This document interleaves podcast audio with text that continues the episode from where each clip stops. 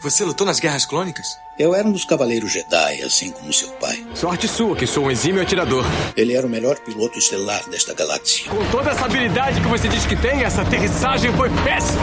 E um guerreiro astucioso. E cadê o seu sabre de luz? Ele foi tirado da minha mão. Por uma pedra? É, por uma pedra. Deve estar por aqui em algum lugar. Que desculpa esfarrapada, hein? E era um bom amigo. Pode me ajudar aqui se quiser, tá, mestre? Eu não. Estou me divertindo muito. Por mais de mil gerações, os Cavaleiros Jedi foram os guardiães da paz e da justiça na Velha República. Nessa guerra, um perigo existe de perdermos quem somos. Antes da Era das Trevas. Antes do Império. Forte você é com o lado sombrio, jovem. Mas não tão forte. Tô com um pressentimento muito ruim. Os Jedi são todos tão inconsequentes. Só os melhores. Ah, mas se não é a mulher careca. Ah, mas não é a nojentinha e insignificante mascote do Skywalker. Você está ouvindo CaminoCast do site castwars.com.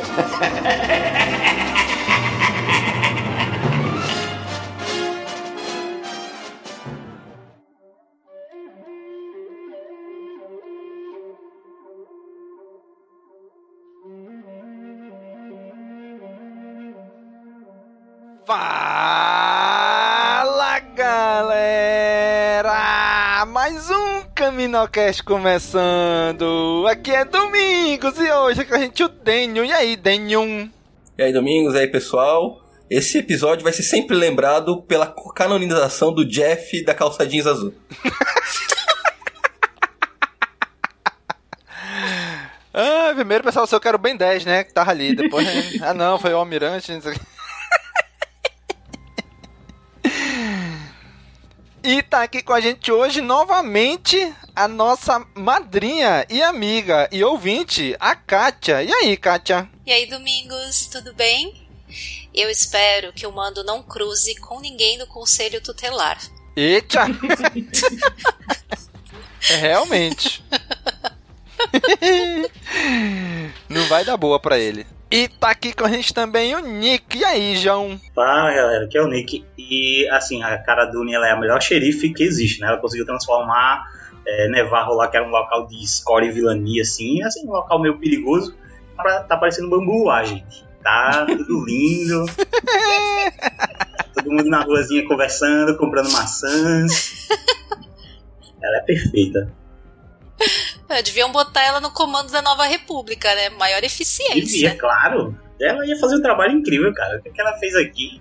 E também tá aqui com a gente o Wallace. E aí, Wallace? Fala, Domingão. Fala, galera. É, eu gostei muito desse crossover de Apollo Creed com Velozes e Furiosos, hein? Referências aí. Muito bem, gente! Hoje estamos aqui reunidos, esta grande galera, essa grande trupe, para comentarmos o, o quarto episódio, capítulo 12 de The Mandalorian, O Cerco. Vamos juntos comentar sobre este episódio com todos os spoilers agora!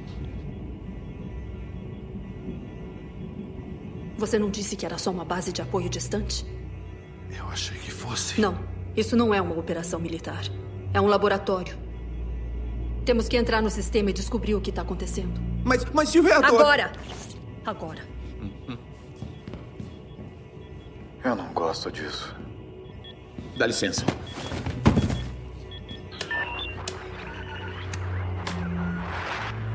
Replicou os resultados dos testes subsequentes, que também resultaram em falhas catastróficas.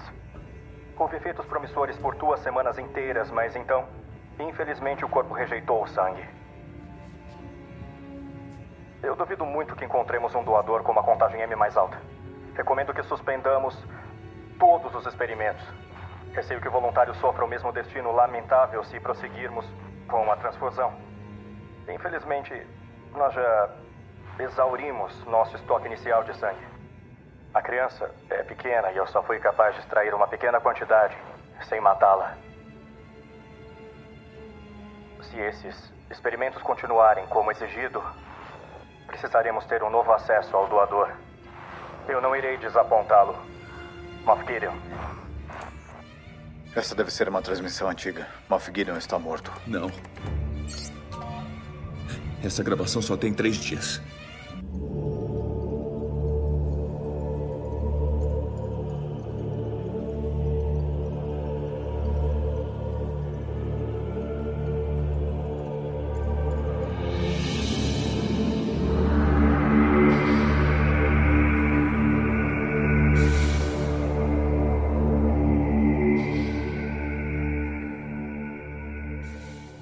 Bem, gente. Agora queremos agradecer aqui primeiramente a Disney Plus por ter lançado no Brasil. A gente não precisa mais gastar um dinheirão com passagem aérea toda semana para irmos para os Estados Unidos. Obrigado Disney Plus por estar no Brasil agora.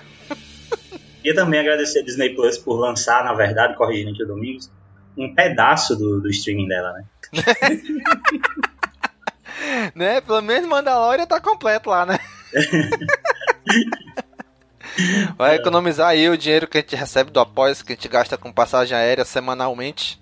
Gastávamos, agora não precisamos mais, né? e aí, gente, episódio primeiro com a Disney Plus no Brasil. Primeiro do Cal Weathers dirigindo. E aí? Primeiras impressões do episódio. Daniel, vamos lá, Daniel. Eu sei que você adorou a direção do Cal Weathers. é um bom episódio, principalmente na questão do roteiro. O que me pegou bastante foi a questão da direção. Achei que faltou um, um diretor um pouquinho melhor para conduzir esse episódio. Principalmente na relação de passagem de tempo, transições de cenas. Ele ficou devendo um pouco nesse quesito. Pois é, né? Tem horas que parecia que era um corte bruto, assim, né? Um corte seco. E aí, Nick, concorda com ele? Na verdade, eu não sou muito de prestar atenção nessas questões técnicas. Eu, o que eu tava achando no episódio, pelo menos naquela parte inicial, tá mostrando o Nevarro, como é que, como é que ficou após a, após a cara do ali é, meio que virar xerife no local, eu tava achando que o episódio tava com um tom muito leve, tava tudo muito bonitinho, sabe? Tipo, é, era um otimismo tão grande que eu tava estranhando. Talvez por, sei lá, por tudo que a gente assistiu nesse local, você ter um clima tão pesado ali naquele, naquele local, dessa vez eu estranhei toda essa leveza, toda essa. Sei que foi para mostrar que, que tava. É, que as coisas estavam entrando nos trilhos, né? Digamos assim. Mas eu, eu achei que, não sei, ficou de uma forma muito.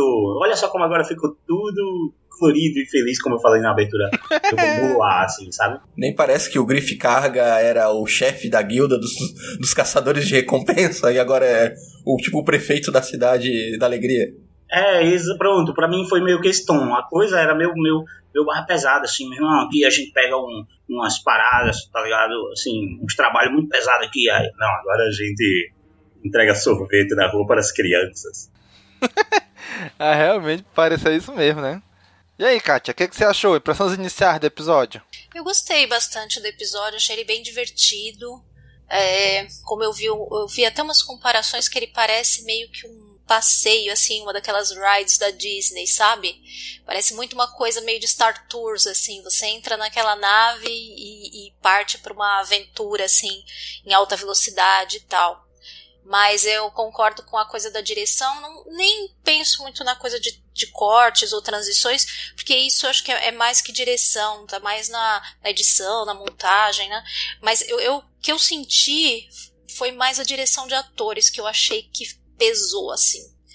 Eu, o tom dos atores eu achei bem estranho, é, principalmente nessa coisa que é, Nick, acho que tava falando, que parece tudo muito feliz e tal. Eu acho que o, o, o Cal Weathers estava tão radiante ali dirigindo e tal, que ele meio que contagiou o pessoal. E ficou todo mundo com uma cara tão super mega alegrinha, o tom um pouquinho acima, acho, do que precisava. Principalmente da cara. Porque ela também precisa de uma direção, né, mais, mais firme ali, né, e por não ser muito experiente, e achei que ela ficou em algumas cenas um pouco fora de tom, que tinha sido melhor em outros episódios. Mas as cenas de ação e tudo no geral, eu achei tudo muito, muito bom. A direção, eu acho que até por ele não ser muito experiente e tal, mesmo assim, eu acho que foi, foi muito boa. Tem essas coisinhas, mas nada que também assim super comprometa o episódio, não. No geral, achei um episódio bem legal. Ele não é nem tão inexperiente assim, não. Ele tem um, currículo na direção, acho que maior até que o do, do de alguns diretores da primeira temporada. Ele dirigiu ah, já vários episódios mesmo. de série. É, já dizia um, só, sabia É, já dirigiu episódio, um, se eu não me engano, cinco episódios da série da Xena. Dirigiu um episódio da Xena? do. Da Xena, é. que Caraca, ele também faz um milhão de anos, tá enferrujado. Meu amigo. ele dir, dirigiu o episódio do Havaí 01. Ele dirigiu um seriado, é, se eu não me engano, ele, ele dirigiu também o, o Renegado, do Lorenzo Lamas. Porra, e ele treinou o Rock Balboa, né, cara? Olho de tigre, caramba. ah, mas as sequências de ação e luta e tal eu achei bem boas.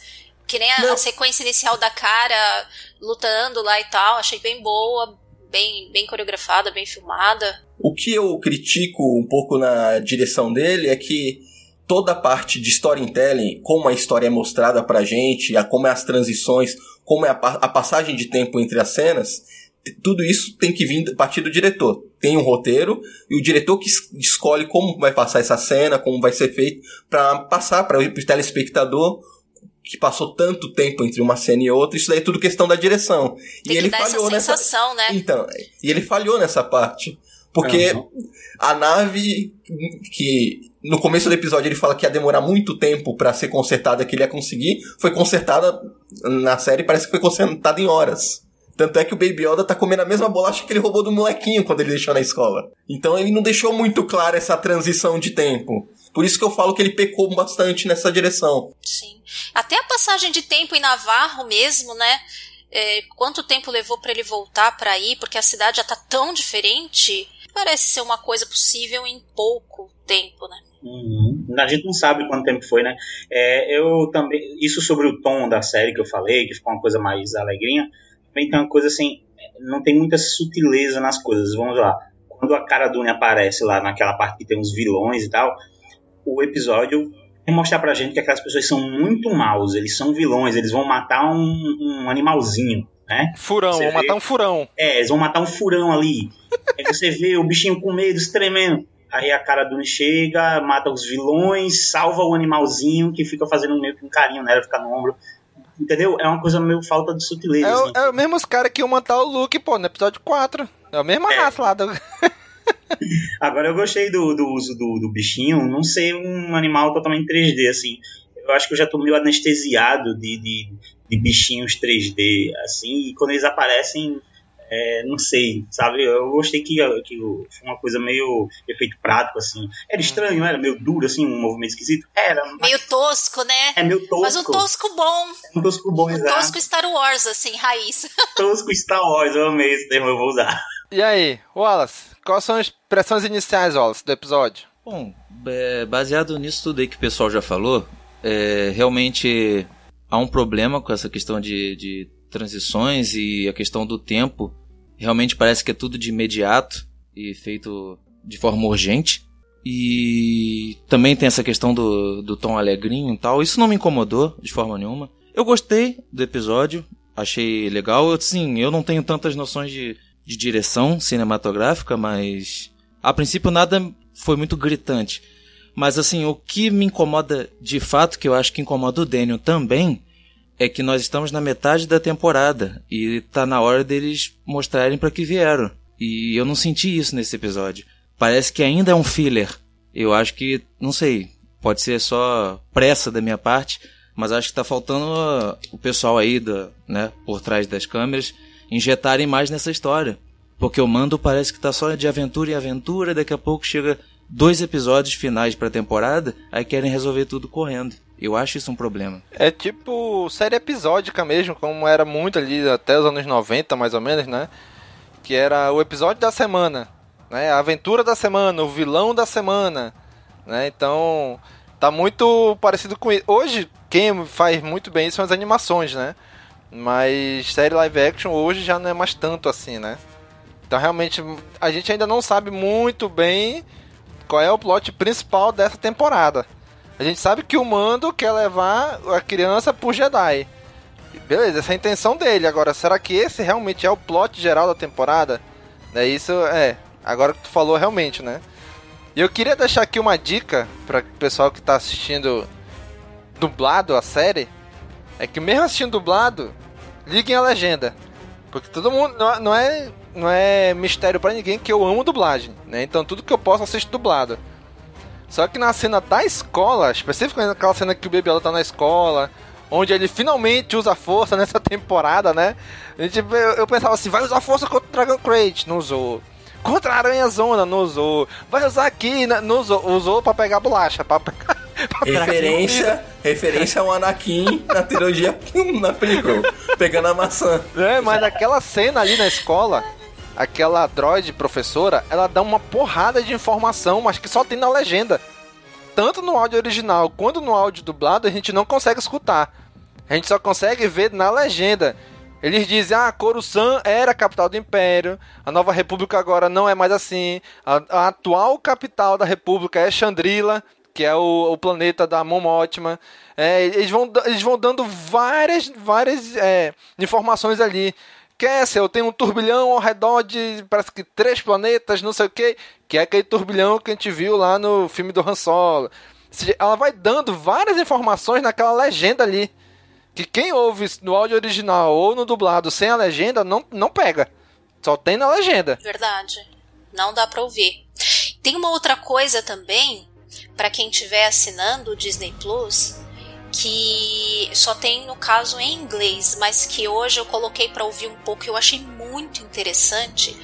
Quando você escolhe o áudio, ele tem uma opção lá que é áudio, é, audiodescrição, acho que é audiodescrição que está. Cada cena, no intervalinho entre as falas, entra uma voz comentando o que está acontecendo, assim, descrevendo. Então, assim, o mando fala, aí entra uma voz né, feminina assim. E o Mandaloriano atravessou a nave até um buraco na parede. Sabe? Mas assim, como se fosse uma narração de audiobook. Uhum muito bem feita e que ela dá uma descrição às vezes de coisas que estão por ali no cenário e tal que às vezes você não pegou. Eu ouvi uma boa, um bom pedaço, inclusive reconheci até o, quando tem uma voz masculina que lê legenda de voz alienígena, é uma mesma voz de audiobook que eu já ouvi de Star Wars, é o mesmo, o mesmo ator que, que lê. Então eu achei bem interessante, uma experiência bem interessante ouvir essa narração junto, e ela é bem casadinha, assim, ela só acontece no intervalo entre as falas, direitinho. Eu não vi o do episódio inteiro ainda, mas ouvi da, da primeira parte, e eu achei um negócio super super interessante. Não sabia que tinha isso. É para deficientes visuais, né? As audiodescrições. Se eu não me engano, Netflix tem uma, algumas produções ou outras tem esse tipo de recurso. Ah, interessante, legal, legal, né? Inclusive algumas dúvidas sobre coisas que apareciam no, mais pro final do episódio e tal, nesse, nesse áudio descritivo tem, tipo, o nome daquela coisa que tá ali no cenário, sabe? Uhum. então ajuda até a entender alguma coisa que tá no cenário, que você olhou e fala, que negócio que é aquele que tá ali? E aí fala o nome da coisa. Nome da raça, enfim, essas coisas. Olha aí, se você, cara amigo ouvinte, não tinha motivos, né, para reassistir o episódio, tá aí, reassista ele com a legenda, reassista ele depois com a audiodescrição, reassista ele no áudio original, reassista ele dublado. Estamos te dando várias opções do porquê, vários motivos para voltar a assistir os episódios. É isso. E cada um é uma experiência, tem diferença. A experiência muda. É, e esse episódio a gente viu aí o Baby Yoda fazendo várias coisas, né? O Baby Yoda é eletricista, né? Que não deu muito certo. Né? Por isso que eu falei do conselho tutelar, gente. Que pai que bota o filho pra ligar fio. Tudo bem, era uma situação de desespero, mas. Bicho, o Mando ele não tem o menor jeito para ser pai, né? Ele cuida e tudo, mas ele é aquele tipo de pai que, tipo, não tem, não tem muito tato, não tem muita noção tem das noção, coisas, né? né? Olha, pega o fio né? vermelho, né? mete no azul, e pega o fio azul, coloca no vermelho. Não, não. Do outro lado. Ah. Não, não vai. Porra! Mas... É uma criança, porra, tá doido. Mas ele tava bem paciente, pelo menos bem paciente, bem assim. não tá, nem perdeu a paciência com ele, ele tava bem compreensível. Ai, eu achei legal que o Baby Yoda, né, nessa temporada, principalmente nos dois últimos episódios, ele começou a fazer seus primeiros barulhinhos, né? Tem, quem tem. No meu caso, né, que tem o meu Baby Yoda agora, né? Que tá prestes a fazer um ano. Ele começa a fazer os primeiros barulhinhos assim, é bem interessante, né? Porque ele não fala, ele começa a fazer os sons dele, né? Ele começa a rir, começa a fazer, né, um som aqui, outro ali. Deixar a... agora, bicho, volta de novo aquela ideia do Mandaloriano de que ele assim, ele não tem muita noção de ou ele confia demais nas pessoas, né? Porque ele vai deixando o Baby Yoda com várias pessoas, né? Deixa a Baby Yoda com a mulher da mecânica de Tatooine. Deixa a Baby Yoda com a família Sapo. Agora deixa Baby, o Baby Yoda numa escola. Meu amigo, tenta botar uma criança, sei lá, de um ano, um bebê de um ano, dois anos numa escola. Ele não vai ficar sentado na cadeira, meu amigo. Ele vai andar. Mas ele vai... não tem um ano, ele tem 40 e quase 50 ah, não, anos. Mas, mas proporcionalmente, tá é, isso, é, proporcionalmente é isso aí, pô. Um, dois anos. Tá cansado. Ele não vai ficar sentado ali. né? mas essa foi a vez que ele, se, que ele foi mais irresponsável mesmo, assim, foi tipo, ah, deixa o menino aí. Né? Na escola com um monte de outras crianças. Ah, mas a princípio ele não queria, né? A princípio ele não queria deixar. Pois é, a, a, a cara Dune, né, que falou assim, olha, deixa, deixa, deixa aí, deixa aí que confia em mim, vai dar certo. É, aí, antes de entrar na escola também aparece a estátua do G11 na, na, na praça, né? Mas aí, o que, que vocês acharam do Baby Yoda nesse episódio, como eletricista, estudantes, área da força. Wallace, começando por você agora. Eu acho que o Baby Yoda, não só nesse episódio, mas desde o início da temporada, ele tá bem relax, tá bem de boa. Parece que ele tá fazendo uma tour, sabe? De férias. Tudo pra, uhum. ele, tá, tudo pra ele tá bom, tá tudo pegando fogo, caindo do lado dele, ele tá, aham, uhum, é, beleza. E assim, essa cena dele querendo traquinas de limão aí foi muito engraçado. Eu curti, tô curtindo Baby Yoda. Tá na good vibes. Legal. E aí, Kátia, o que, que, você achou do Baby Yoda? Bom, o Baby Yoda nunca é demais, né? Então, quanto mais colocar, é. melhor eu acho, né? então, ele tá fazendo muitas coisas legais e, e, e, a direção dele tá muito boa também. Tem um outro momento que eu acho que dá uma exageradinha, assim, nas reações dele, fica um pouco Muppet demais. Mas, no geral, eu tô achando muito, muito legal. É, gosto que tem, quando tem mais participação dele, assim. É, uh, e, e, sempre, praticamente sempre está sendo mesmo com um efeito prático, né? Não está dando para perceber praticamente nada feito em CGI dele, né? Realmente eles estão apostando no, no boneco mesmo e tá funcionando bem, eu acho que tá funcionando super bem. Sempre saem umas tiradinhas muito boas depois para virar os GIFs, então tá ótimo. Oh, mas é, não tá tão assim passeio de parque pro Baby Yoda, não. Ainda acabou de ser engolido no, no, no episódio passado. Aliás, hashtag Justice for Quill, hein? Porque o Baby Yoda só se salvou no episódio passado por causa do bercinho do Quill, hein? É, então, então um minuto aí de apreciação para ele, porque olha. Complementar a Kátia um pouquinho. Na verdade, essa engolida aí que ele levou foi a vingança do episódio anterior, que ele tava engolindo os ovos da bebê, da dinossauro lá. There's always a bigger fish. Sempre tem um peixe maior, na verdade. Que a Katia falou de, de, algumas cenas estarem exagerando e tal. É, eu achei naquela cena do, do, biscoitinho que ele tá querendo pegar o biscoito do menino e aí o menino olha para ele com uma cara estranha. Eu achei aquela cena demorada e desnecessária, assim. Eu achei que quiseram fazer um momento de fofura, mas, sei lá, eu acho que já não tava funcionando mais. É. Não, foi boa, mas eu concordo que um pouquinho longa. Acho que poderia ser um pouquinho. Uhum. Tipo, a gente já entendeu, já tinha, já tinha causado a fofura em mim. Só que chegou um momento que eu já tava assim, hum, mas tá demorando de por quê, sabe? Já tá nessa cena por quê? E esse foi o primeiro episódio que eu vi com fones de ouvido. E é, eu não sei se nos outros episódios é tanto, não sei se aumentou nessa mas os barulhinhos de bebê dele são, assim, incríveis, assim. A, é, tá, tá, tá começando mais agora, recente, esses, esses barulhinhos ah, tá. dele. Tá mais agora, né? Mas com fone a gente sempre ouve melhor os detalhes mesmo. Isso, isso, eu ouvi com fone e, tipo, era, é muito, muito fofo, assim. Eles fazem tudo nas cenas com o Baby Yoda, com o Baby Yoda pra, pra pegar mesmo, assim, pra virar um momentão de fofura. É, eu, eu entendi assim, como eu falei, depois de que eu tive a legenda, que essa cena foi meio longa, que é para dar tempo deles darem algumas referências no texto ali, né? Como aconteceu muito no filme do Han Solo, que tem muita referência nos diálogos, nos textos, né? Que foi o que aconteceu nessa cena, mas concordo que foi um pouquinho esticada, né? Mas e aí, Daniel? E tu, o que, que tá achando do Baby Yoda nesse episódio, da toda a participação dele aí? Ah, Baby, como já foi dito, Baby Yoda nunca é demais. Ver ele andando de montanha russa, jogando os bracinhos pro alto. Conseguiram deixar, conseguiram deixar fofo o, o, o bebê golfando. Golfando É por isso que não se deve verde. dar corante pra criança pequena, tu viu? Estrago. É, não, o, be- o- o bebê se entupiu de bolacha, um pacote inteiro. E foi andar de montanha russa logo em seguida, claro que ia vomitar.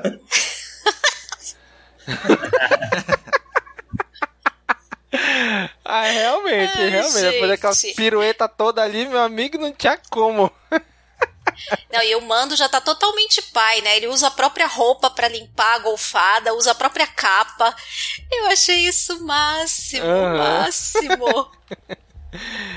E agora a gente viu aí a, a personagem da Gina Carano, né? A Cara Dune aí com agora com papel de xerife, né? Vemos uma segunda xerife nessa temporada. E aí, Kátia, o que, que tu achou do papel da Cara Dune como xerife da cidade agora? Que bom que você me chamou, porque eu tenho muitas coisas a falar. Ai, gente. Não, eu, eu adoro o personagem da cara. Realmente eu tenho, inclusive, tem o Funko dela. É um personagem que eu realmente adoro aí do Mandalorian. E, mas eu notei umas coisas um pouco assim. Queria até saber também a opinião de vocês. É, esse episódio revelou algumas coisas sobre ela que meio que desmancha um pouco algumas coisas da temporada passada. Porque aí nesse episódio ela tá como xerife e tal, tá- ajudou a limpar Navarro e tal. É, nesse episódio ela parece muito mais leve do que antes, né? Então Sim. aquela cara mais mais amarrada, mais fechada dela. Aí ela tá bem mais solta, bem mais leve e tal. Apesar de ainda durona, né? Eles fazem questão de ressaltar isso na primeira cena dela lá, desmontando lá o, aquele esconderijo lá do, do pessoal que tinha roubado lá umas coisas e tava onde estavam os Mandalorianos antes. Aham. É, mas o episódio ele mostra umas coisas que a- a- o que a gente pensava dela muda um pouco. Porque pela temporada passada, quando a gente encontra ela lá no episódio 4, lá, Naquele, naquele lugar lá escondido, né? é, então, quando a gente encontra ela lá naquele. te- ah, que inclusive Lá no é Sete o Samurais, episódio da Bryce Dallas, né? Na temporada passada. Exatamente. É, ela meio que tá se escondendo lá, né? Então ela não quer chamar atenção, ela tá escondida, ela inclusive fala pro mando que um dos dois vai ter que ir embora de lá e ela já tinha chegado primeiro e tudo mais. E a gente fica meio com uma impressão de que talvez ela estivesse fugindo da Nova República porque cometeu alguma coisa, né? Dá, um, dá uma impressão assim que ela tá fugindo. E nesse episódio, no final, meio que desmonta isso, né? Porque quando é falado do histórico dela, de Alderan, e eu não sei se chegam a falar patente do, do policial da Nova República lá, do piloto, do Carlson. Não, acho que não. Não falam, né, o que, que ele é, se ele é um capitão, se ele é... Enfim, né? É, ele tem lá o histórico dela e fala que ela foi uma soldado, né, que se sobressaiu e tal. Então a Nova República em si não tem nada contra ela. Se ela tá se escondendo mesmo é de remanescente Eu do acho, Império, eu acho assim né? que faltava mais. de- faltava era uma. Um ideal pra ela seguir. Faltava isso, eu acho. É, ela ficou meio desencantada, né? Isso, Eu achei uma cena tão jogada. Ah, eu não. Eu acho que ela dá tanta informação ali. Não, tem muita informação, mas ela não, não casa com nada do, do episódio. Acabou a história do episódio, foi jogado ali de repente, aquele. Concordo contigo, Dani, mas eu acho que isso é pra montar coisa pro futuro. Eu acho- Exato, aquela insígnia exato. que eles deixaram ali. Parece, parece, a- parece até a insígnia, a insígnia da Frota Estelar. Entendo completamente isso, também concordo com isso. Mas eu acho que deveria ter sido uma coisa melhor montada durante o episódio. Acab- tipo, acabou o episódio, tem esse epílogo com o cara chegando do nada e fazendo um monte de questão. Poder- poderia ter colocado uma cena no começo, no meio, que o, a República tava por ali, tava por perto, mostrando uma X-Wing passando no fundo, só pra dar um contexto pra essa cena no final. Parece que o episódio acabou. Ah, não, tem mais essa cena aqui, toma. Ah, não, tem depois mais outro epílogo mostrando o Moff Gideon. É tipo um final, depois mais um final e depois mais um final. É o final do Senhor dos Anéis.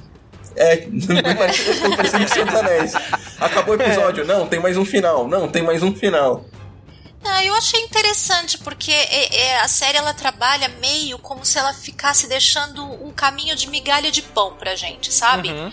Eles vão jogando uma migalha aqui, uma migalha ali, tanto na história do, do Mando, na história da Cara, na história da maior parte dos personagens do próprio Gideon, eles vão jogando essas migalhas um pouquinho de cada vez e você vai tentando montar o quebra-cabeça. E a própria temporada, a anterior também foi assim. É, os primeiros episódios, eles meio que vão setando o tabuleiro, as peças no lugar. Então vai colocando as pessoas em determinadas posições para que depois você tenha mais para frente o resultado daquilo se concatenando, sabe? Então esses primeiros episódios eu também não acho, eu não concordo com essa coisa de pensar que é a aventura da semana, que é filler ou coisa assim, porque é se você pegar cada um, cada um tem um elemento ali que foi setado para depois ser trazido de volta e ser trabalhado, ou acrescenta uma informação que lá na frente também vai ser né, juntada. Pode, assim, eu entendo que pode ter gente que não vai gostar desse estilo de narrativa, mas eu acho interessante. Então, não, eu tô mim, adorando, sim. Eu tô adorando essa história da aventura da semana. Eu acho legal. Mas não é só uma aventura da semana, sempre tem alguma coisa que vai, vai ser relevante, seja uma informação, seja um personagem não, sim, sim, que foi sim, inserido e tem. volta depois, né? Mas eu também curto a aventura. O monstro da semana eu também tô achando legal.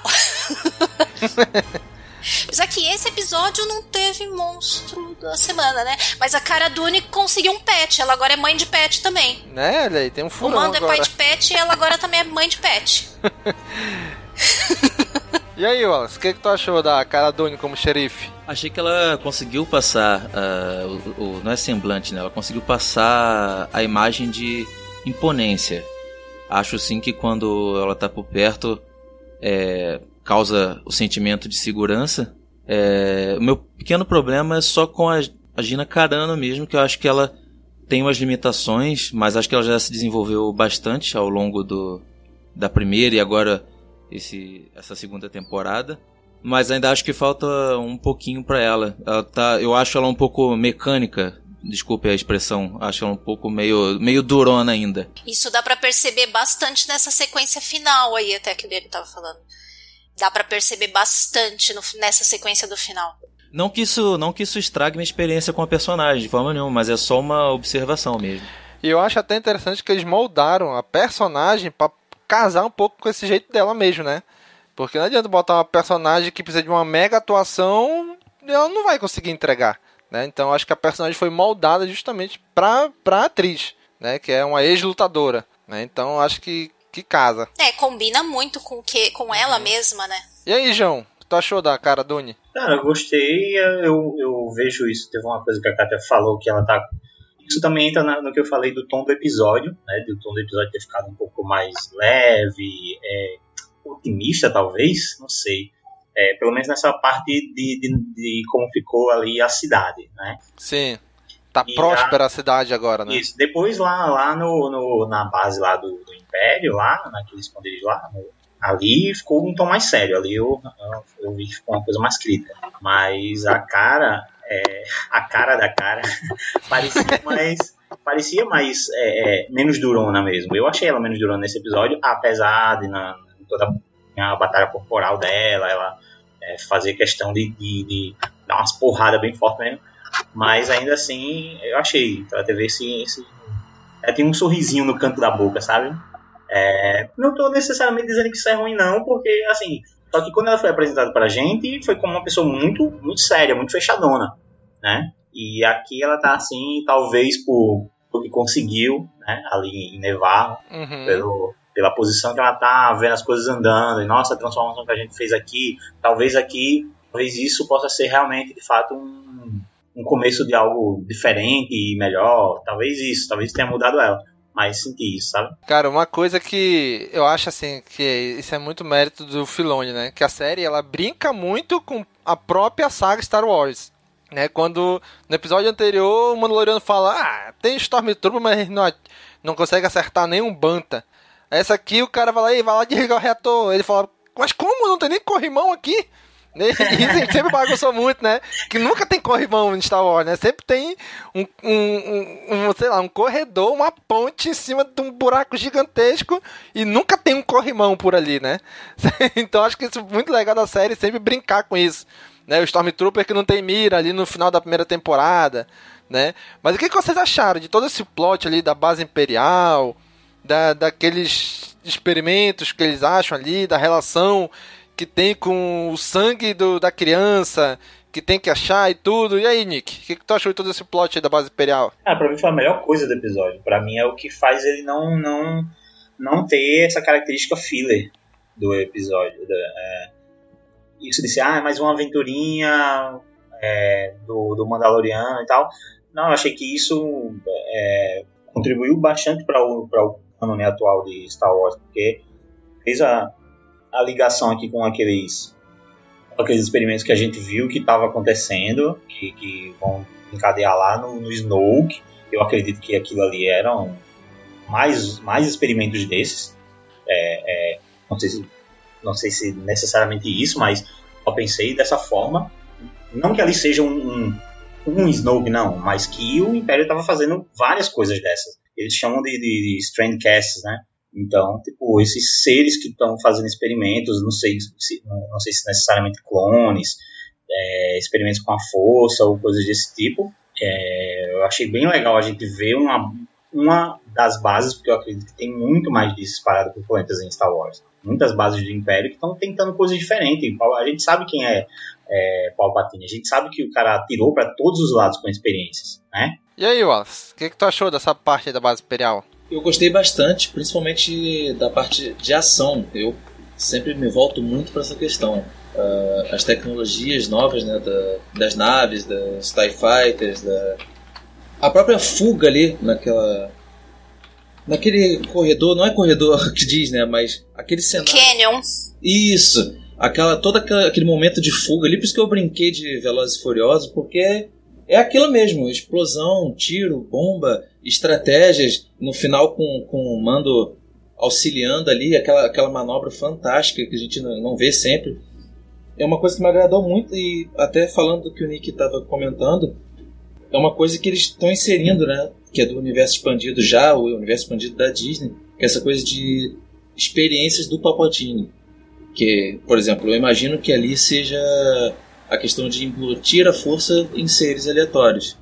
Então, isso que me, que me veio em mente. E é uma, é uma coisa muito legal de Star Wars, né? É uma parte de Star Wars que eu gosto.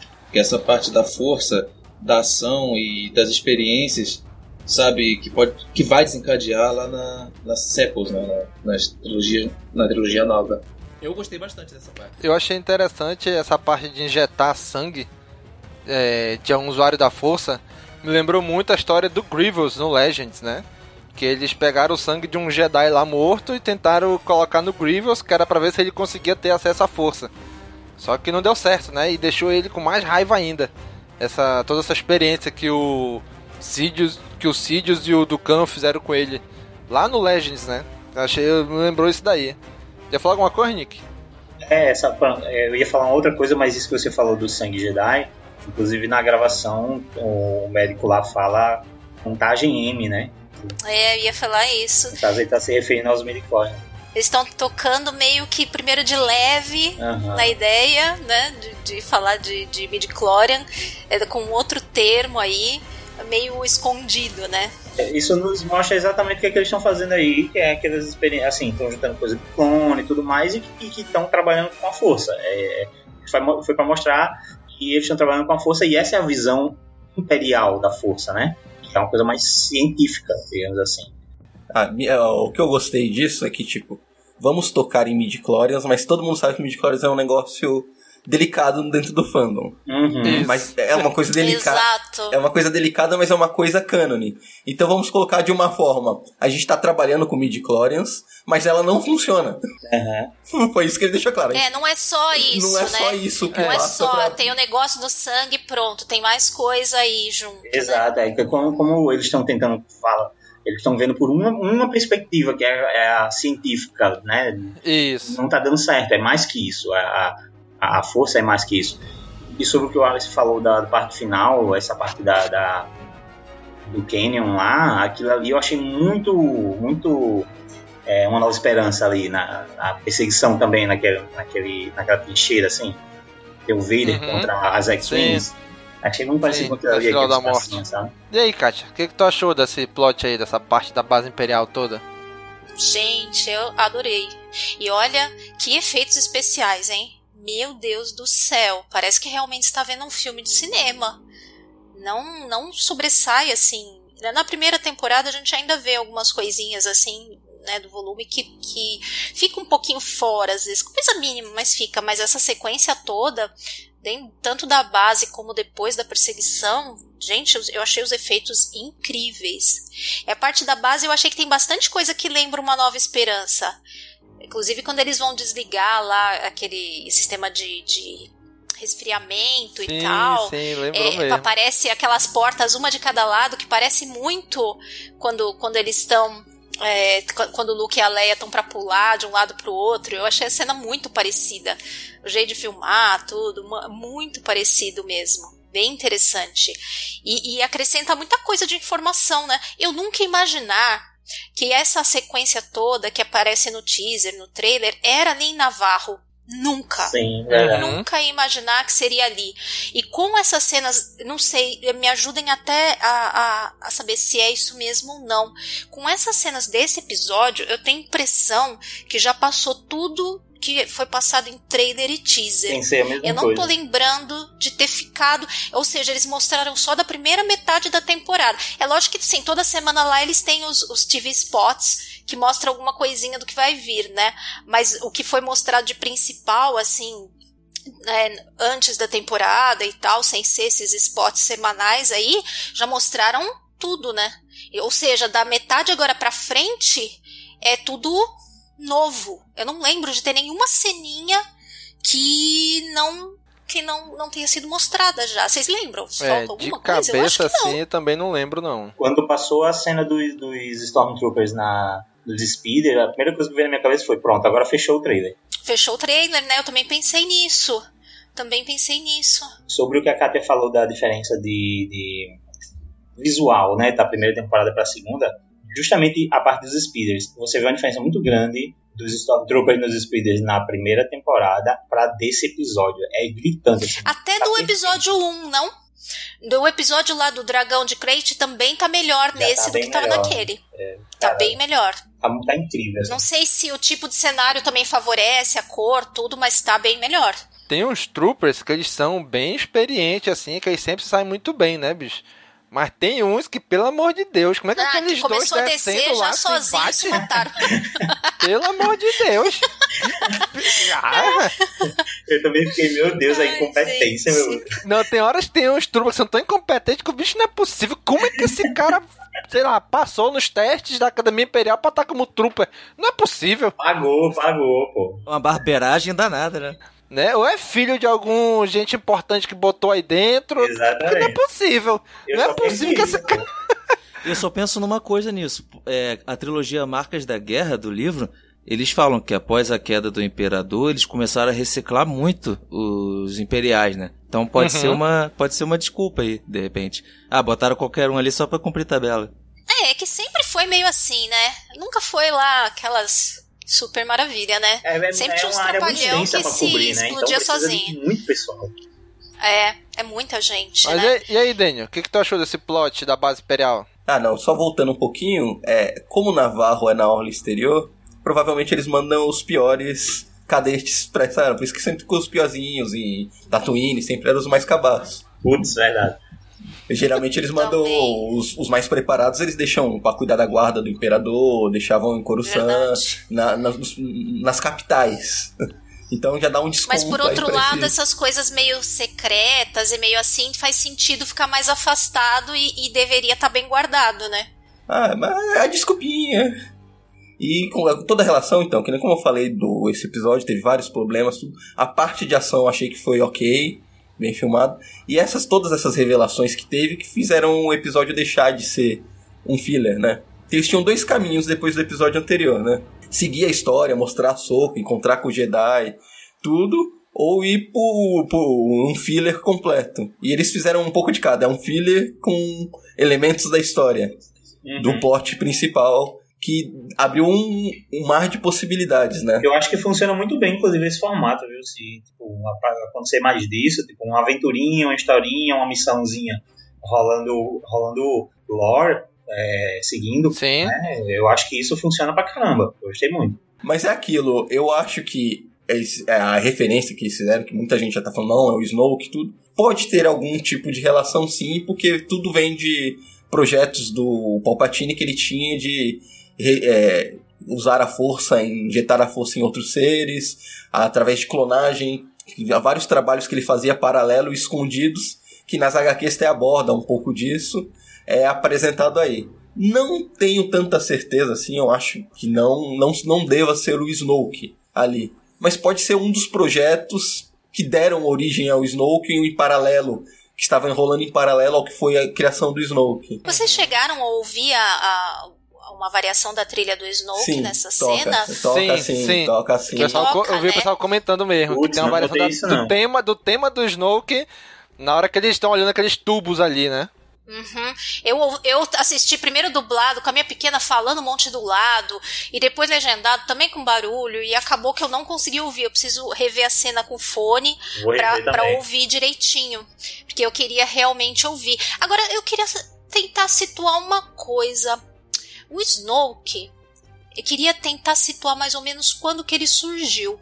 Porque do que fala no Bloodline, do que fala um pouco na HQ, acho que do Kylo. Desde que o Kylo era bem pequenininho, ele já tinha influências assim, já ouvia. Então, o Snoke ele deve estar surgindo Por essa a- época, né? por aí, por essa época, não? Porque o, o Kylo acho que ainda não. O Kylo já nasceu aí? Hum, Acho que Tá não, pra não, nascer, tá pra não? nascer. Se não, que se tá não nasceu, Tá pra tá, nascer, tá, tá na época. Se não nasceu, tá, na, tá, tá per- por perto, da não é? época. Porque eu acho que ele nasce uns 5 anos mais ou menos depois do episódio 6, não é? Então tá por perto aí. Eu preciso reassistir o episódio 7. Mas se eu não me engano, o próprio Snoke comenta que ele já, já, é, presen- já, já tinha, já existia durante a Guerra dos Clones. Ele já, já observava tudo ah, de mas fora. bem, Ah, aí mas ele tá aí, falando, né? aí é ele mandando. Ele pode estar mandando um migué só aí aí, é o né? Palpatine falando por meio dele, né? Aí então, ele pode estar não dá mandando pra migué. confiar. é. Mas agora assim, o que que eu acho? Pode ser o Snoke? Pra mim não é o Snoke esse daí. Pode ser que seja um projeto que mais na frente culmine nele. Pode. Né? Mas o que que eu, que que eu penso? Porque quando a gente chega lá no episódio 9, lá no Sessão de Skywalker, Exe- Exegol, aquela parada toda da, da ordem final, tudo aquilo é novidade pra resistência, pra rebelião, mas também é novidade pra, no, pra primeira ordem. Eles também não sabiam, né? E a primeira ordem vem do Império.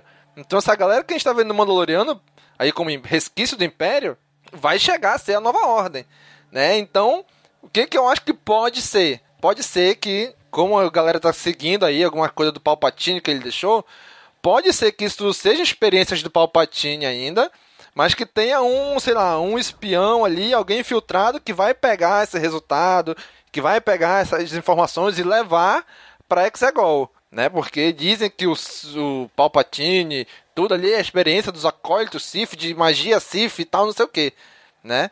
Mas que, assim, não é... Eu acredito que não está relacionado diretamente à clonagem do Snoke nem do Palpatine aí, né? Mas pode ser que esses resultados aí, de alguma maneira, sejam levados para Exegol, para a galera usar lá também, né?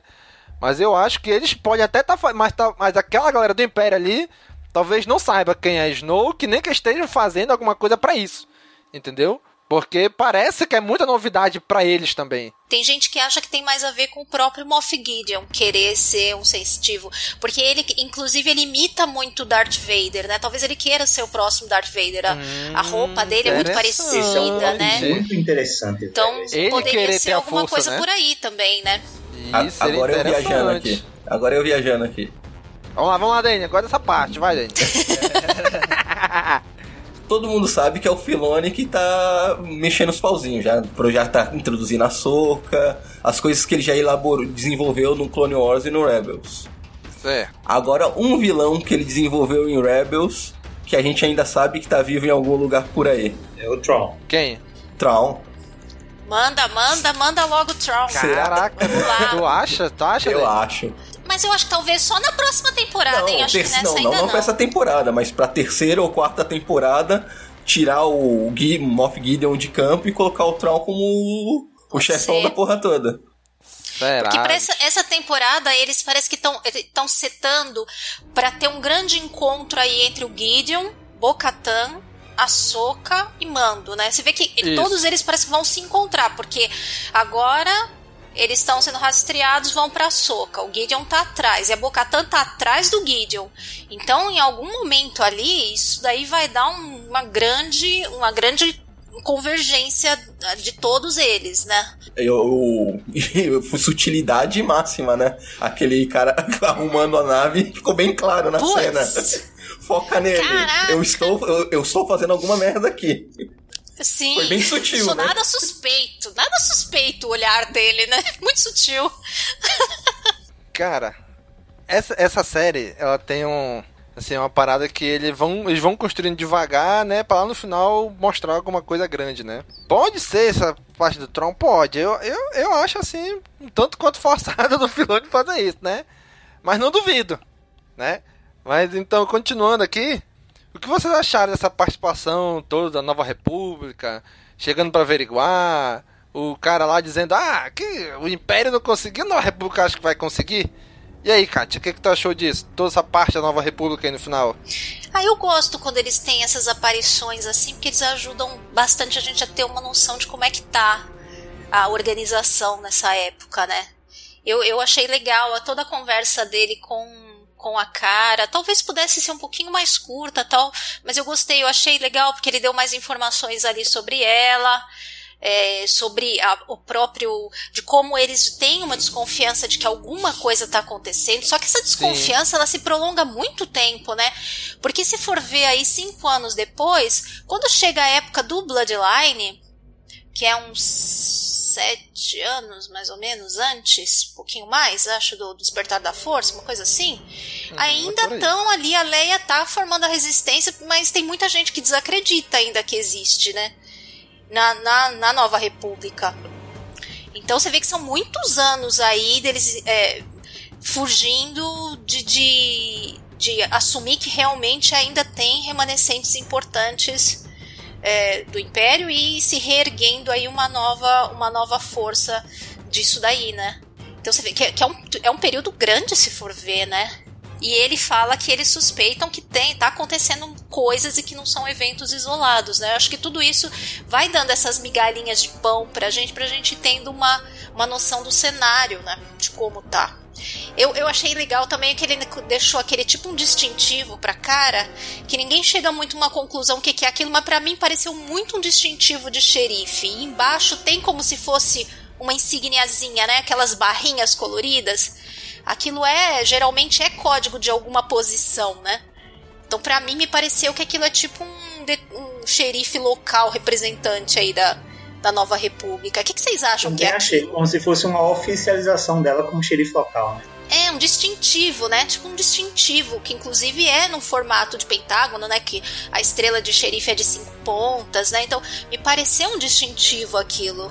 Né, parece tipo um lugar que ela pode chegar e dar. Olha, aqui só Nova República. Aí ela mostra, não, tá aqui, ó. Tipo pra ela dar uma carteirada em algum lugar, entendeu? A carteirada. Né? Mas assim, uma coisa que não tem nada a ver com a série, mas, mas é porque ultimamente eu tô assistindo muito a série de Star Trek, né? Mas me lembrou as insígnias de Star Trek que eles botam assim no peito. Eles apertam, serve como comunicador, serve, ó. Trava aqui pro É teletransporte. mesmo. então vai ter que parecer muito É, isso aí. talvez com aquilo ali ela consiga mesmo comunicar alguma coisa, ou tenha algum código que ela possa mandar um olo, alguma coisa, É, né? ou manda um sinal, fica mandando um sinal assim, né? Sei lá, de, Pode ser. de, de socorro, sei lá, alguma coisa assim pra chamar eles, né? Pode ser mesmo. Né? Mas achei interessante, Seria achei legal. Qualquer coisa, bipa aí, né? É, só não mandaram o Filone, né? Mandaram outro cara. É, mandaram outro cara lá. Não foram, não foi o Trapper Wolf que foi, foi o outro cara. É o, é o, é o, é o bip lá da mulher, da Capitã Marvel lá. É, o Pip, é verdade. Qualquer coisa, aperta aqui que a gente aparece aqui. E aí, Nick, o que, que tu achou dessa parte da Nova República aí no final aparecendo? Eu não, eu não sei exatamente o motivo, mas é, é, eu não acho a Nova República, é, como chama, agradável. eu, eu não tô gostando da Nova República. Esse é o primeiro cara que é minimamente carismático. Os outros eu não sei porque eu não ia muito com a cara, tava. Eu tô estranhando a Nova República. Eu, eu acho que falta mais uma participação de alguém assim que, sei lá, que tome um. que apareça como uma pessoa legal, um herói, sabe, da República. Acho que tá faltando um pouco isso. Tem, é, beleza, os caras estão fazendo o trabalho deles lá, estão numa base, não sei o que, encostam lá no, no mando lá pra. É, ah, você precisa da identificação da sua nave, não sei o que, perseguir. Eu acho que tá faltando alguém é, para que eu tenha, para que eu sinta carisma, sabe? Com, com a Nova República. Eu tô, tô achando estranho. Uhum. Não tô conseguindo ter uma simpatia, não tô conseguindo ter uma simpatia com a Nova República. A gente Sim. tá vendo só os guardinhas, só. É, isso que eu ia falar. A gente tá vendo só o, o operacional ali. É, né? e tá bem só distante o... também, né? Tá lá na, na, na, na, exterior, né? Então realmente é um trabalho mais bem, bem afastado. Mas é, eu digo isso, eu não, não tô conseguindo ver a Nova República atuante com uma coisa que eu sinto assim, uma simpatia. Então, eu até esqueço dela quando aparece um soldado. Eu, Mas ah, acho que talvez seja um pouco proposital até. Sim, também acho. Porque eles estão se, se organizando, ainda não é uma. Acho que eles até devem propositalmente passar isso, que não é uma coisa ainda super organizada, porque para desmantelar um império daquele tamanho. Vai levar anos, não é uma coisa assim imediata. Eu acho muito real isso. Eles querem também afastar para que não dê indícios de que a gente tá vendo, sei lá, tipo Rebels, que tá e de repente a galera vai se juntar e virar uma célula da, da, da, da Nova República, sabe? Para não dar essa impressão. Então acho que eles querem manter de fato mais distante, para que não dê essa impressão que a galera vai se juntar e virar uma célula e trabalhar junto com. Pelo menos não, não é o, intuito. E aí, Daniel? O que, que tu achou dessa parte aí da Nova República? É, como eu já falei, eu não curti muito da cena em si, porque ela foi muito jogada, mas as informações que ela trouxe foi muito interessante, mostrando a atuação da Nova República, principalmente em planetas da orla exterior, tudo. É, só não gostei do que o Nick acabou de falar, falando que deixou bem claro com todas as palavras que ele não vai com a cara do Dave Filoni.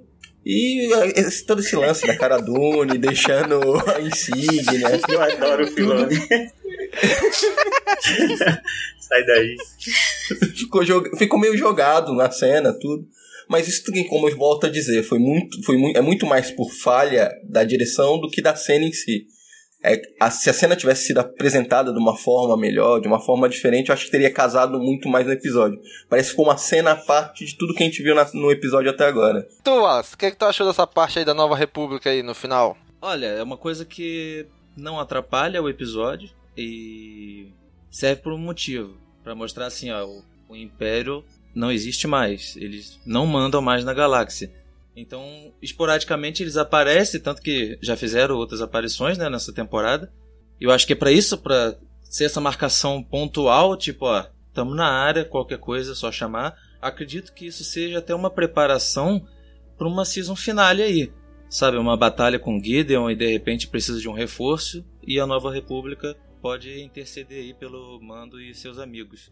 Mas assim, Verdade. é, eu acredito que a gente possa ver um pouco mais disso nos próximos episódios, principalmente se envolver mesmo batalha com a Soca e tudo mais. E eu tô na expectativa. Eu gostei. E como eu disse, é uma coisa que, que não atrapalhou. Por mais que tenha aquela cena lá é, deslocada com a, com a Gina Carana lá no final. Mas acho que é só para isso, só para pontuar mesmo, sabe? Ó, não é mais com o Império. O negócio agora é a Nova República. Pelo menos até o despertar da força, né? Uma coisa que eu não imaginava era o Mando sair aí de Navarro depois de encontrar a cara e o Griff e, e sozinho encontrar a Soca. Eu tô, eu tô achando tão assim estranho ele ir sozinho, porque assim, tudo bem, ele consertou a nave, que inclusive, gente, que mecânicos, né?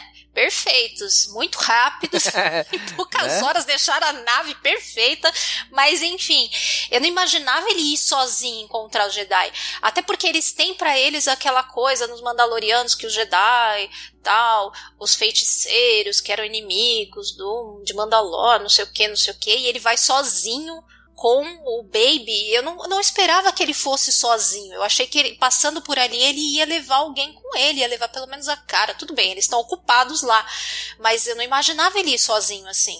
Mas eu acho assim que ele não tem muita noção do que que é um Jedi, né? Ele não sabe, ah, é, é mais um cara que eu vou encontrar pela galáxia, né? Ah, não sei, mas se o Baby faz o que ele faz, ele deveria esperar que um Jedi, né? Instruído e tal seja muito mais poderoso, né? Ele acha que o Jedi é o bruxão mesmo. É porque a gente tem essa noção porque a gente tá do lado de fora do universo, né? Pra ele que tá lá, talvez ele não tenha essa noção, né? talvez nem, Ai, nem não saiba sei, muito. mas o Baby assim, Yoda que que o Baby faz Yoda coisas fez. assim. Então, mas na verdade, é, vamos, vamos considerar aqui que essa segunda temporada o Mando, o Mando acho que tomou com um chazinho, alguma coisa, porque ele, ele tá dando umas garoteadas muito bonita, né, cara? Verdade. Eu não sei o que tá acontecendo com ele. É esse negócio que ele tá tomando com o Baby Yoda aí, que ele levantou um pouquinho o capacete pra É tomar falta assim. de oxigênio É. no cérebro, que tá tira o capacete, tá, tá, tá, tá No sufocando. episódio né? passado, Ele não tá pensando direito, Verdade. gente, não é possível. Ele tá no vacilando episódio muito, passado cara. ele já ficou mega baqueado depois de encontrar a Bocatan e, e a turminha, né? Que ele ficou perdidaço. Ficou, Parecia é. que ele tinha tomado até um soco, que ele ficou tonto. Daí acho que ele ainda tá se recuperando também. Acho que tá mesmo, tá meio bizonho ele. Pois é, bicho. E agora, Daniel, aquele final, aquele segundo epílogo, Daniel, onde aparece ali o Gideon sendo informado que o Mando já sabe que ele tá vivo, né? O Gideon sendo informado, olha, estamos seguindo ele, vamos estar no, no encalço dele. Que acha aquele negócio que ele tá olhando ali? São soldados, são clones, são robôs? O que, que é aquilo ali, Daniel? O que, que tu acha? Não, primeiramente, a primeira coisa que me chamou a atenção foi aquela oficial de comunicação. Eu pensei que era alguém importante. E, e aqui, quando eu assisti, eu assisti pela primeira vez pelo celular. Então eu não consegui identificar direito. Pra mim parecia que era o, um monte de capacete do Darth Vader, tudo. Aí quando eu cheguei em casa, assisti na TV, tudo. Mesmo assim ainda foi difícil de enxergar, mas parece um monte de Death Troopers. Aí eu não sei se a série já, já tá, como foi logo em sequência do mostrando o laboratório dos testes com implementação da força em seres, se esses Death Troopers que foram apresentados é tipo a primeira leva do experimento que ele tava fazendo introduzir a força em, em seres. Ou se são só Death Troopers aleatórios. Cara, eu lembrei essa parte do, do, do final aí, que aparece esses. Esses negócios que a gente não sabe se é trooper, se é robô, que diabo que é. Parece ser, um, ser alguns tipos de trooper, né? Mas me lembrou muito, é, que quem já leu a trilogia do Tron, é aquela parada de clone que eles fizeram lá pra ter tripulação para as 200 destroyers da frota não sei o que que eles acham lá no, no trilogia Tron. Né? Eles acharam uma frota gigantesca, só que não tinha tripulação. Aí eles fizeram esses clones aí pra poder tripular essas naves tudinho. Me lembrou isso. Né? Não sei se É, até tem porque lá alguma em coisa a ver ou não. tem um zilhão de pessoas, né? Como é que povoaram aquilo tudo, né? Pois é. Né? Então essa parte do final aí me lembra muito isso, né? Então eu acho que podem ser super soldados, super troopers, ou clone de algum trooper que começou. Eles começaram a fazer isso geneticamente modificado, tentando inserir a força neles. Né? Não sei, talvez aquela ideia do dos inquisidores que tem nas HQs, que apareceram Rebels, né? Pode ser uma mistura disso aí tudo. Né? Mas eu acho que aquilo ali é soldado. Eu acho que são plots separados, esse da força e esse dos É, soldados. No fim das contas, eu também acho. Eu também acho. Eu tenho que o plot da força é uma coisa e esse experimento que eles estão fazendo aí é outra coisa. Né? Eu acho que são coisas separadas, eu acho. Me parece, que eu vi acho que um comentário que na, na descrição de áudio, nessa descrição, parece que eles chamam eles, acho que Dark Troopers, que, na, que seria, na verdade, droids, uma, uma- um termo que já foi usado em game para um tipo de droid. Da- Seria da bem acho, interessante. foi usado. Dark, alguma coisa assim, Dark achou alguma coisa. Seria bem interessante o Mando se encontrar com super droids assim de novo, né? Que é uma coisa que pra ele é muito marcante, né? Pode ser pra ele um negócio também interessante do ponto de vista de- da história dele, né? Interessante. E aí, Nick, o que, que tu acha que é esse negócio aí? Eu não sei, tem- tendo sido mostrado no mesmo episódio sobre, sobre os Strandcats, esqueci o nome agora, enfim, sobre as experiências lá voltadas para força, coisa do midichlorian. E no mesmo episódio terminar com essa aparição, eu acredito, eu me faz pensar que as coisas estão conectadas e eles querem dizer isso. Querem meio que subliminamente dizer, ó, os caras estão trabalhando aqui em, sei lá, em troopers é, é, melhorados e talvez até com uma tentativa de utilização de força de alguma forma. Eu acho que eles misturaram o plot aí, coisa da, da, da, da Dark Empire, HQ, coisa do jogo Dark Forces, aqueles. Uma coisa que já estava no, no, no, Legends, né? Que eram aqueles troopers que eram mais. Eles eram mais robustos assim, e eu achei que essa armadura levemente inspirada, talvez. Eu acho que eles querem realmente mostrar aí uns, um futuro inimigo bastante ameaçador que está sob o controle do, do, do Gideon. É uma, uma, leva deles, na verdade, né? E eu acho que tem esse peso aí, coisa de, de, de, de trooper, talvez com um pouco de uso da força, assim. Achei uma coisa bem nesse nível. E aí, Wallace, tu acha que é isso aí mesmo? Ou é outra coisa? Acredito que são realmente, como o Danny falou, Death Troopers, mas uma espécie espécie é ótima, né? uma, uma equipe mais elaborada, né? Com um upgrade. É, devido, assim, ao episódio 3 e o 4, é, eles estavam conversando... De... Voltar um pouquinho no episódio 3. Eles conversaram ali dentro da nave. E quem garante que o Gideon, ele não ouviu a conversa deles ali. E sabe que agora o Mando é, vai encontrar um Jedi, que no caso é a Sokatana. Então ele precisa se preparar para enfrentar um Jedi. Acredito que essa equipe em si é uma equipe montada para essa missão, uma vez que a nave do mando já está com rastreador. Então eles estão se preparando para essa batalha. Acredito que seja algo nessa linha. E a questão da força, acredito que seja isolada, como acho que foi a Katia que disse, de infundir a força no próprio Gideon, né? Uma coisa de, uhum. co de cobiça pessoal dele mesmo.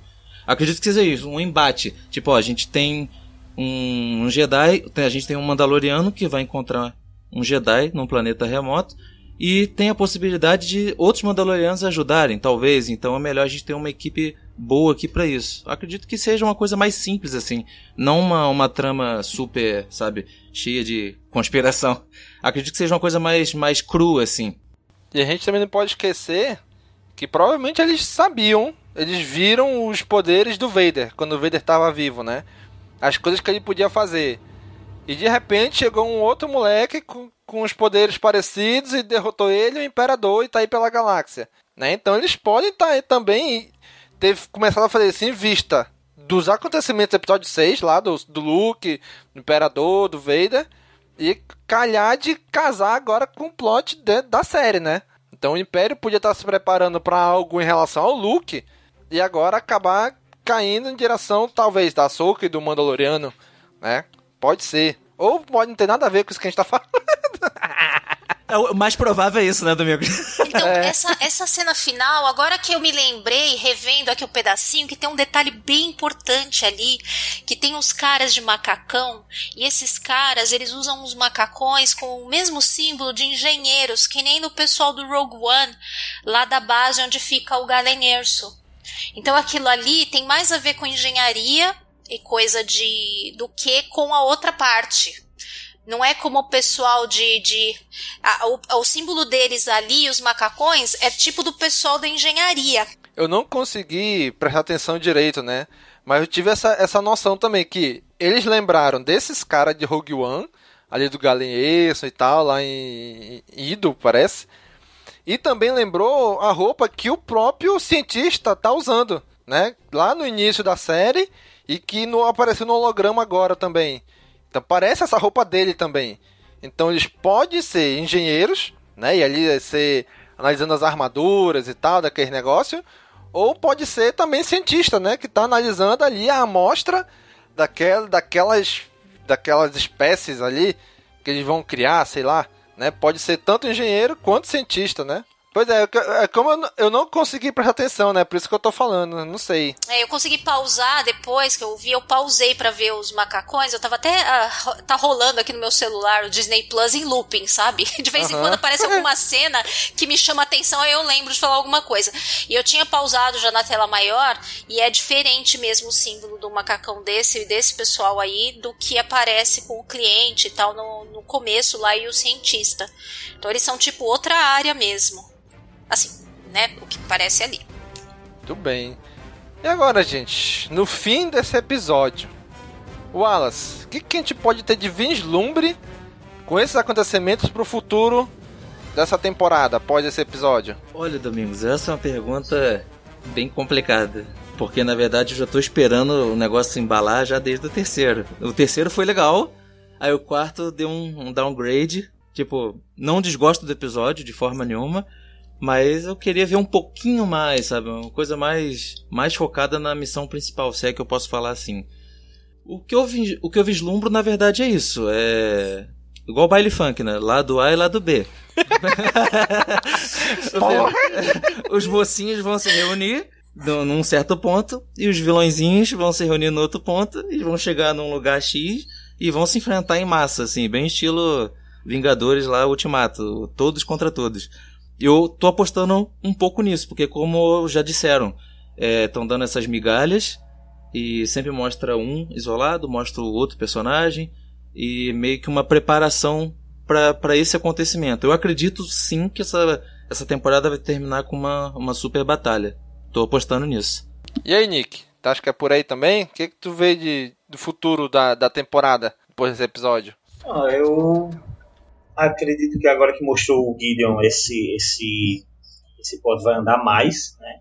Acredito que vai mostrar aí, eu acredito que vai levar para o fim dessa temporada já vendo algum algum novo confronto com ele, talvez. É, acho que ter mostrado agora esse plot dos desses troopers já vai colocar eles em ação no fim da temporada e talvez até já vindo novamente com um novo encontro da da, da Bocatan, eu torço por isso. É, não sei se isso vai ficar mais pra frente, mas é uma das coisas que eu mais quero desde a aparição dela no terceiro episódio.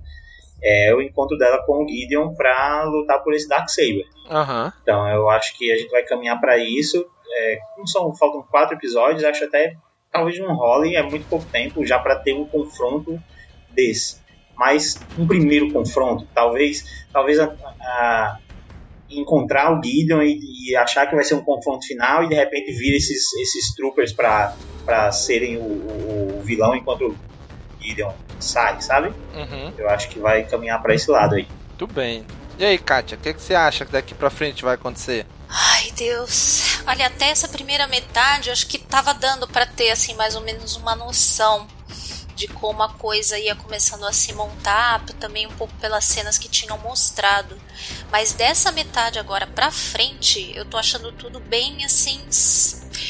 Uh, misterioso.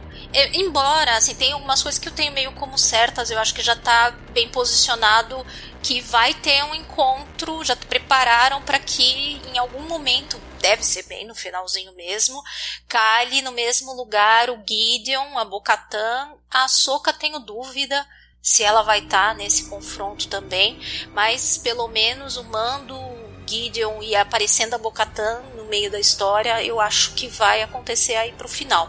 Com isso, eu, cada vez me preocupa mais a situação do Baby Yoda, porque Ai meu Deus, cada vez eu acho que vai ficando mais difícil dele ficar com ele e se ensaia pro final da temporada aí a gente tem um desfecho meio preocupante. E sem querer eu tomei um spoiler da próxima, do próximo episódio, assim, não exatamente um spoiler, mas eu esbarrei num post que tinha o título do próximo episódio, porque nem os títulos eu não tava vendo. E aí, apesar que é meio que o que a gente já esperava pro próximo, né? Mas aí eu vi o título do episódio e falei, bom, é certeza agora que só pode ser isso, né? Bom, quinto episódio é o Filone que dirige, então a gente já é. Né? né? Já é? sabe quem vai aparecer, né? É, eu, eu tô bem ansiosa para ver esse encontro, porque eu não, eu não consigo imaginar se vai ser uma coisa tranquila, se vai ser uma coisa, sabe? Ali de conversa, de trocas de informação, ou se vai ter algum conflito no meio. Então eu realmente eu tô bem, bem sem saber e achando ótimo que quero mais ser surpreendida mesmo. Então, não, também não reclamo. Daniel, e aí, Daniel? E agora, pra frente? O que, que a gente vai ter daqui pro fim da temporada? Acredito que o próximo episódio será o Mando chegando lá em Corvus para encontrar com a Soca, para apresentar o Baby Yoda pra ela, tudo. Como a nave está sendo rastreada, o Gideon vai chegar lá no planeta com esses Dark Troopers ou Death Troopers, seja lá o que for, vai ter um embate aquilo que a gente espera, mas é difícil como é o de Filoni que vai estar dirigindo, a Soca não vai, não vai se sacrificar pra salvar o Baby Yoda. Esquece, ela, não, ela, vai, ela vai se manter viva. Ele já teve várias oportunidades de matar ela e nunca fez, não vai ser dessa vez. Será? Aí eu acho que vai ter um grande embate aí, não sei. E eu acredito que por final da temporada vai ser um embate da Bo-Katan com o Gideon, como o Giancarlo Esposito já falou que tem uma cena grande de batalha de sabre com ele, que eu acho que vai ser a Bo-Katan contra ele pela posse do Darksaber. Gosto. Tudo bem, gente. Vou dar aqui também as minhas impressões. Eu não mencionei isso em nenhum momento, porque eu queria ver como é que vocês iam reagir. Mas eu achei legal que todo mundo já esqueceu o Boba Fett, né? A gente só lembra Ai, de eu coisa quase boa. falei agora há pouco. Eu acho mais fácil ele matar o Boba Fett que a Soca. Eu quase falei agora há pouco. Não, sabe o que é pior? A aparição da Soca coloca em xeque se é o Boba Fett mesmo. Pois é, eu acho que se. Aquele cara pode até ser o Boba Fett. Mas pra mim, ele não volta mais. Aquilo foi só uma palhinha pra Um galera cameo, né? ficar doida. É, foi só um cameo. Mas pra mim não vai acontecer mais nada de Boba Fett essa temporada, eu acho. Não deu hype, que, eu acho que não teve o hype que eles Eu esperavam. não gosto muito disso porque alimenta aquela outra ideia de ter uma série separada pra ele. E aí eu acho que se ele não voltar mais em Mandalorian, vai ficar essa, essa a galera, ai, cadê a série do Boba Fett? Mas a armadura tá lá, tá? A armadura ainda tá lá. Tá com ele, é. Mas não tinha um rumor da, da Fennec Chan voltar também nessa temporada? Tinha um rumor que ela tinha gravado cena, né? Quem? Eu tô numa dúvida com isso. Vocês tinham ouvido isso? O quem? Quem quer Que a atriz da Fennec Chan voltaria nessa temporada? Que ela tinha gravado alguma coisa também? Rapaz, eu, eu queria, eu ia achar Tinha legal. ouvido isso. É, mas- E eu ainda tô. eu- agora eu tô na dúvida se ele vai reencontrar o Cobb Vent nessa, nessa temporada. Porque eu achava até que sim. Mas agora já não sei. Pois é, eu acho que o plot, to- todo aquele plot do, do primeiro episódio dessa temporada, pra mim, acho que tá superado. Não volta mais ali, não. Eu acho que aquele negócio do, do Boba Fett foi só um cameo, só pra ver o que, que o pessoal ia achar, pra talvez no futuro fazer alguma coisa. Eu acho que aquilo ali não vai, não vai sair mais nada dali. É, eu acho. Já que todo mundo cagou pro Boba Fett, né? Todo mundo tá, ó, meu Deus, Boca Não, o, não, o pior Ah, é que até então. acho que tava- seja isso. muita gente, eu, eu vi muita gente no fandom já torcendo por um embate entre o Mando e o Boba Fett. Eu falei, gente, eu, eu não vejo o menor sentido do porquê disso, porque que eles iam brigar.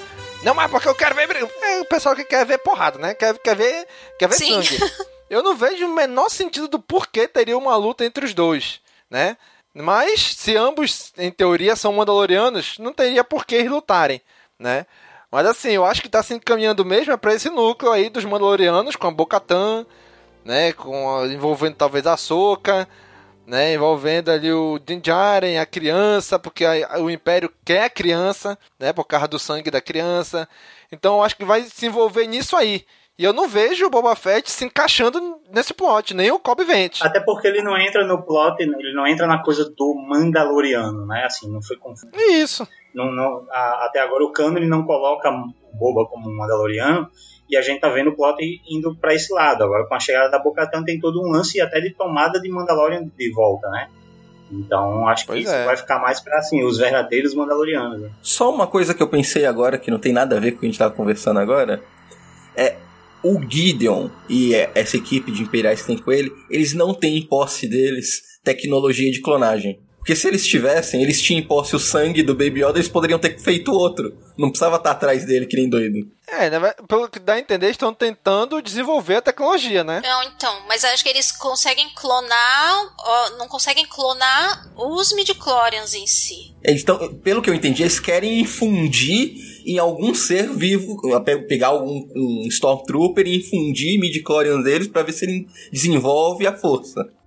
Ir isso os tais dos voluntários que ele fala, né? Ele pode até ter tecnologia de clonagem, mas não clonagem de usuário da força, né? né? Porque tanto que quando clonaram lá no- na Guerra dos Clones foi o Jungle Fett, um cara que não tem. não usa força, não tem acesso à força. E agora que eles talvez estejam tentando evoluir essa tecnologia para tentar, tentar clonar um usuário da força. Coisa que a gente vê que acontece lá pra frente na trilogia do 789, né? Onde tem ali o Snoke e tudo, né? Quem sabe não vai aparecer o Luke. Puta que. não! O o Daniel resgata umas coisas, né? Apesar que a mão do Luke não apareceu ainda, né? Porque eles falam que não conseguiram clonar o, o, como usuário da força os filhos, né? Os clones lá do Palpatine, tanto que o filho dele não tem. Não tem força. Então não, não é clonar ser usuário da força, não é assim, clonar e vai ser usuário também, né? Vai, É. vai ser também, ter também a habilidade na força. É né? aquela, midi-chlorians não serve pra nada. Só um parâmetro Então- de medida. Claro que serve. É o parâmetro podem de medida só. horas. É, não é, não é só a presença da midichlorian, né? Tem que ter a presença, deve ter alguma coisa mais mística. Sei, não é só o científico. É o científico junto com o místico ali, né? Do, do ter acesso e tal. E não é ele em si que tem a força, né? Ele é como se ele fosse um serzinho simbiótico com a força. Isso. Então, aonde os- a pessoa, né, o ser é forte com a força, esse serzinho em simbiose, ele fica lá e, né, e ele vive lá. Mas não é ele em si que é a, a força, né? Ele é simbiótico com a Todo força. mundo que tem a força tem midi-chlorians, mas nem todo mundo que tem midi-chlorians tem a força. Exato. É, é tipo isso. E pode ser que eles nem sobrevivam num numa pessoa que não é sensitiva. Porque é- eles provavelmente dependem dessa simbiose com a força pra viver, entendeu? Te- Um ser que é simbiótico, ele depende que aquela, aquele hospedeiro. Não é, um não é hospedeiro porque não é um parasita, né? Mas ele depende que aquele ser que ele é simbiótico tenha o que ele precisa pra troca. Então, se a pessoa não é sensitiva, o midichlorian não vai viver, né?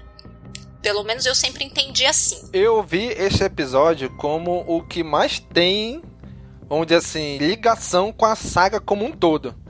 Né? Que ele fala ali da queda do Império, que agora a, a capital é rotatória, como a gente já sabia disso, né? Que tanto que no episódio 7 estava em Rosdian Prime, É, só que a Mon Mothma é bairrista, escolheu o planeta dela pra ser o primeiro.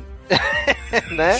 Tá ali em Chandrila. A gente tá vendo que já tá tendo alguns experimentos que podem levar ao que vai originar Snoke, clone de Palpatine lá na trilogia sequel, né? Então, esse episódio eu acho que é o que mais tem ligação com a galáxia, com o lore como um todo, né?